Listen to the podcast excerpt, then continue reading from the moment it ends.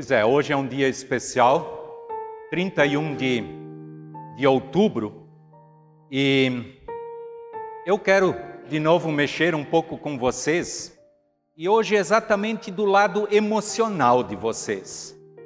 Eu gostaria de saber de vocês, claro, cada um pensa aí na sua vida, ninguém precisa responder nada, mas você já ficou emocionado ao visitar algum lugar histórico? Se você já ficou emocionado ao visitar algum lugar histórico, algo lá do passado que a gente nunca tinha visto, eu quero compartilhar com vocês, na minha vida como pastor e também como pessoa, como um homem, o momento que eu mais me emocionei na minha vida foi quando, em 2011, Sandra e eu tivemos a oportunidade de visitar a Alemanha.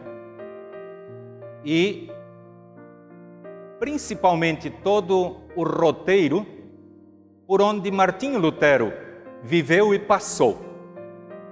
Para mim, isso foi muito marcante. Eu sei que lá na cidade de Wittenberg, eu tive o privilégio de subir no púlpito onde Martinho Lutero pregava. Eles não me deram a oportunidade de pregar lá, mas pelo menos eu subi no púlpito. Foi uma grande alegria. Mas não foi o lugar onde eu mais fiquei emocionado. Eu sei que dois dias depois daquela visita em Wittenberg, na igreja, nós estivemos em Eisenach, no castelo de Wartburg. E nesse castelo, Lutero ficou recluso durante que foram um pouco mais de dez meses. E naquele castelo, Martinho Lutero traduziu a Bíblia, o Novo Testamento, para o alemão. Ele pegou o original em grego e traduziu ele para o alemão. Eu entrei na salinha que ele é a mesa, a mesa dizem que a mesma está lá naquele um, um cubículo dentro de um grande castelo, onde Martinho Lutero estava preso, e ali ele traduziu a Bíblia. Na verdade, naquele período, apenas o Novo Testamento, para a língua do povo, o seu povo naquele tempo, que era o povo alemão. E nós temos que entender ou deveríamos entender que, na verdade, isso foi um, um marco incrível na vida dos cristãos. Só para vocês terem uma ideia, até aquele momento, a Bíblia, ela era algo muito raro. Vocês imaginem uma Bíblia naquele tempo, ela era manuscrita e somente em grego, hebraico e latim. Isto significava que apenas alguns poucos tinham acesso à palavra de Deus. Alguns religiosos ou pessoas muito cultas que dominavam essas línguas. Outras pessoas simplesmente não tinham acesso à palavra de Deus. Foi um marco divisor para a fé dos cristãos.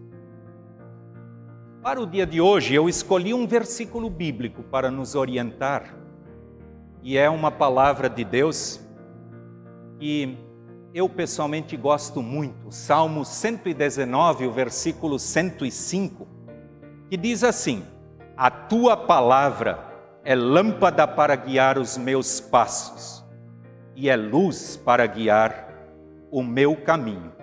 Eu repito, Salmo 105, versículo 100, ou melhor, Salmo 119, versículo 105. A tua palavra é lâmpada para guiar os meus pés e luz que ilumina o meu caminho. Querida comunidade, com toda certeza, Lutero teve essa iniciativa de traduzir a Bíblia. Por quê? Porque esta Bíblia, esta palavra de Deus que é luz, ela iluminou muito forte, em primeiro lugar, dentro do coração e da vida do próprio Martinho Lutero. A palavra de Deus, ela agiu através do poder do Santo Espírito e fez com que ele entendesse, principalmente, que a salvação vinha por fé e não por obras. E quero aqui mencionar que esta diferença, na verdade, teve um antes e depois da tradução da Bíblia para a língua do povo. Como eu disse antes, até aquele momento apenas pouquíssimas pessoas tinham acesso à palavra de Deus. Ou seja, se algum padre falasse alguma coisa do púlpito, como eu estou aqui, ou qualquer pessoa, em primeiro lugar o pessoal não ia entender nada, porque naquele tempo nem a missa era na língua do povo. Ou seja, se eu estivesse falando em grego aqui agora, talvez um ou outro estaria entendendo alguma coisa. O Pedro, que estudou teologia e aprendeu grego. Mais ou menos assim era naquele tempo. Alguém falava, mas ninguém entendia nada. A Bíblia ninguém tinha acesso. Se aquele que estivesse no púlpito estava explicando alguma coisa, ninguém tinha como conferir se isso é verdade ou não. Porque as pessoas não tinham acesso à palavra de Deus. E esta mudança ela foi maravilhosa. E Deus faz as coisas certas, que na história houve uma, uma coincidência maravilhosa. A invenção de um conterrâneo de Lutero, Gutenberg, inventou as, as máquinas da imprensa para colocar isso no, no papel com rapidez. Isso significa que as, logo depois que Martinho Lutero traduziu a Bíblia, ela também já saiu impressa em livros para passar adiante para as pessoas. Que coisa maravilhosa. Deus fez do jeito dele e fez muito certo. Agora eu pergunto: que importância esta Bíblia, esta luz, tem na vida de cada um de vocês? Vocês lembram onde está a Bíblia de vocês? Quando foi a última vez que vocês a usaram?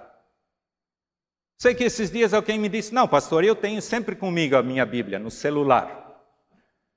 Está muito fácil hoje. É.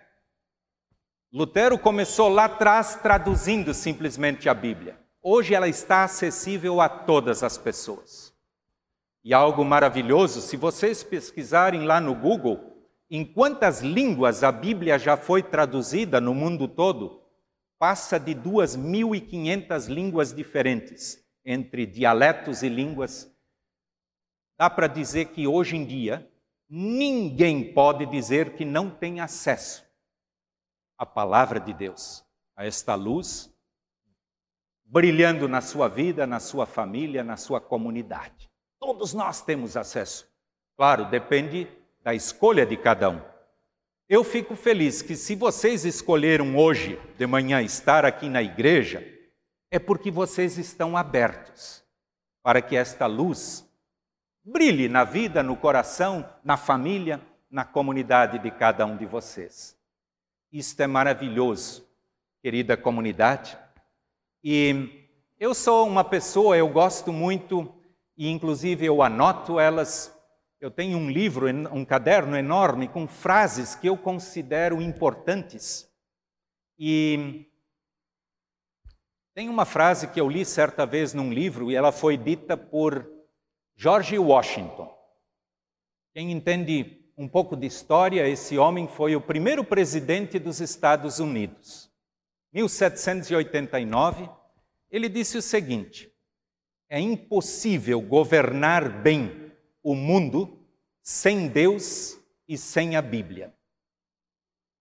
É impossível governar bem o mundo sem Deus e sem a Bíblia. Ele estava assumindo naquela oportunidade o governo de um grande país. Hoje, um grande país, naquele tempo, nem tanto. Nós somos colocados como por Deus como governantes de nossas famílias. Nós poderíamos usar a mesma frase. É impossível governar uma família sem Deus e sem a Bíblia. Por isso, querida comunidade, nós não temos desculpas de dizer que nós não sabemos. Nós temos onde buscar, onde acender esta luz. Quero dizer que antes de Lutero, a luz existia, mas ela era fraquinha, ela não iluminava quase que a vida de ninguém. A partir desta iniciativa, isto foi adiante e nós estamos hoje aqui tendo oportunidades infinitas de ter acesso à palavra de Deus. Hoje nós estamos aqui. Deus está me usando para falar com cada um de vocês e também o pessoal que, que está em casa. Como nós estamos usando esta palavra de Deus, a Bíblia, esta luz, em nossas vidas, em nossas famílias? É impossível governar bem a nossa família sem Deus e sem a Bíblia. Eu pergunto para vocês: quem neste momento está iluminando os caminhos de vocês, nas famílias de vocês? Porque orientação não falta. Existe de todas as maneiras e todos os cantos pessoas, filosofias que se, se colocam à nossa frente para nos orientar. O desafio é buscar isto na palavra de Deus. A tua palavra, ó Deus, é lâmpada para guiar os meus passos e luz ilumina o meu caminho.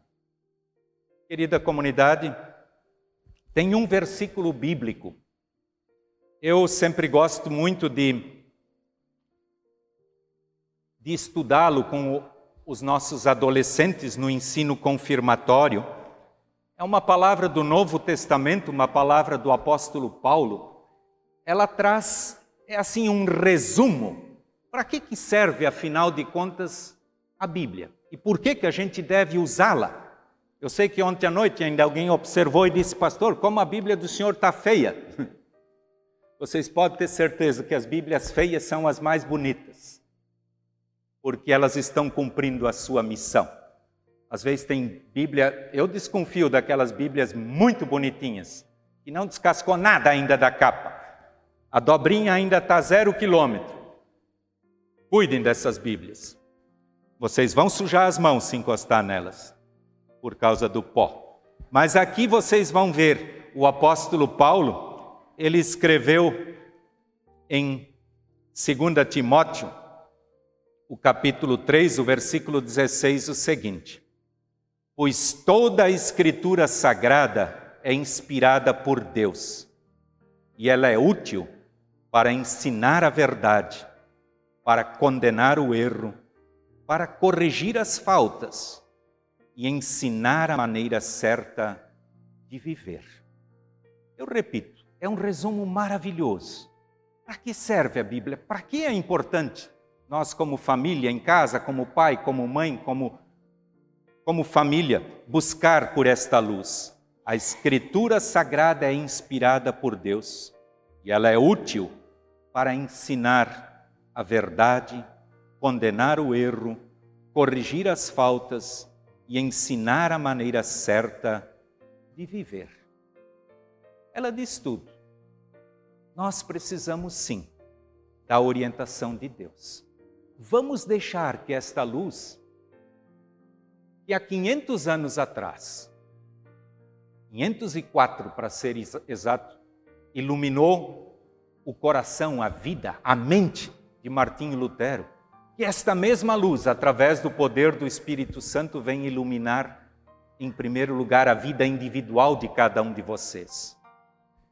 E um acontecimento que eu até esqueci, que eu queria mencionar lá no começo. Se há quatro anos atrás nós celebramos como Igreja Luterana os 500 anos da Reforma Luterana, neste ano, 2021, nós celebramos os 500 anos da tradução da Bíblia para o alemão.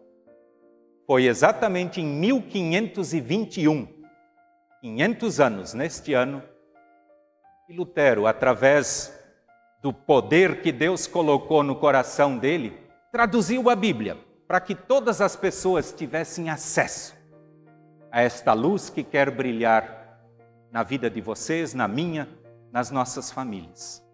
Vamos deixar esta luz iluminar os nossos passos, os nossos caminhos, as nossas famílias. Eu sou pastor há 35 anos e como é triste quando a gente vê a escuridão em muitas famílias. E é muita escuridão. Nós precisamos, independente do que nós estamos passando em nossas vidas, permitir que a luz da palavra de Deus brilhe em nossas vidas e em nossos corações e que nós possamos brilhar, levar adiante este ensinamento da palavra de Deus. Que Deus nos abençoe e que Ele nos oriente e ilumine os nossos passos.